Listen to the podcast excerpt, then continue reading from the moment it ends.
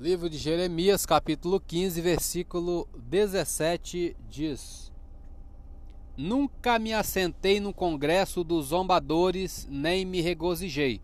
Por causa da tua mão me assentei solitário, pois me encheste de indignação. Ainda temos algum tempo, vamos ler um pouco da revista. Comentário introdução. Com apenas sete anos de idade, Joás começou a reinar. Como era muito jovem, recebia orientações e conselhos do sacerdote Joiada. Durante os anos em que foi orientado, teve um brilhante reinado e fez o que era reto aos olhos do Senhor.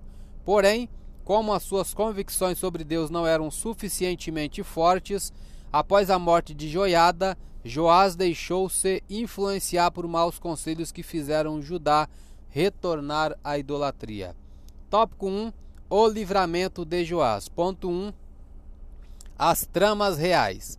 Tanto em Israel quanto em Judá existiam acirradas disputas pelo poder, envolvendo interesses políticos e econômicos. A casa real de Judá havia se aparentado com a casa real de Israel através de Atalia, neta de Acabe e Jezabel.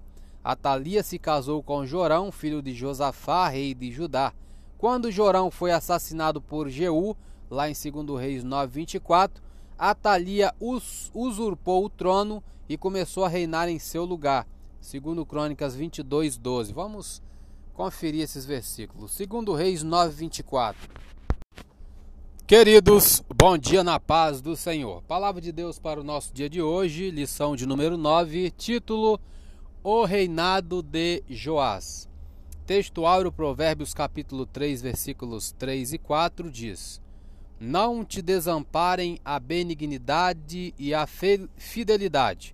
Ata-as ao teu pescoço, escreve-as na tábua do teu coração, e acharás graça e bom entendimento aos olhos de Deus e dos homens. Verdade prática para ter uma vida de constante comunhão com Deus, é necessário abandonar todo tipo de idolatria e confiar nele inteiramente. Leitura diária de hoje, terça-feira.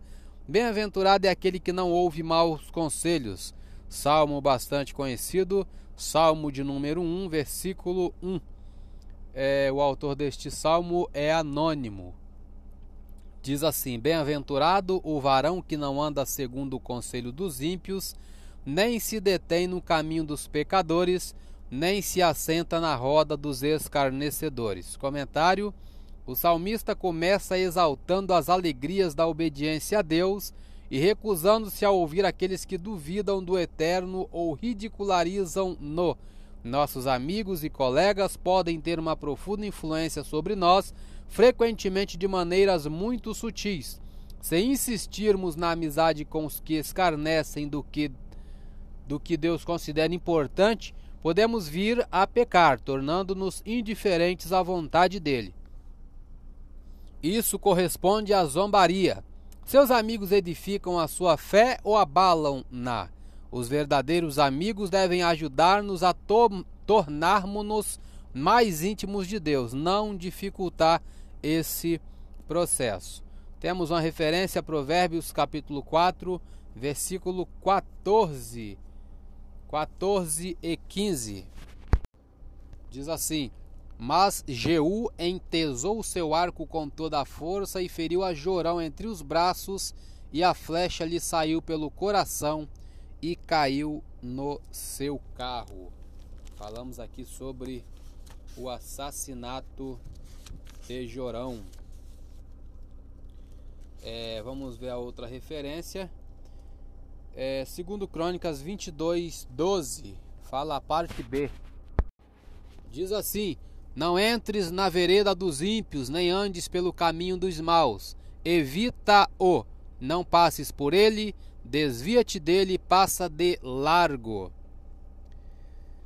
Ainda temos uma outra referência.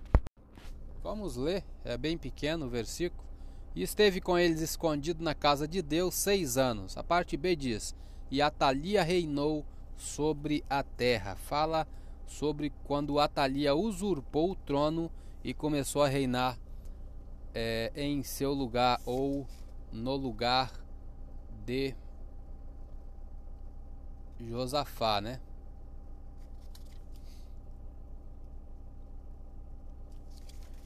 Eu sou Elias Rodrigues. Essa foi mais uma leitura diária de hoje. Compartilhe essa leitura com seu grupo de amigos e que Deus nos abençoe. Amém.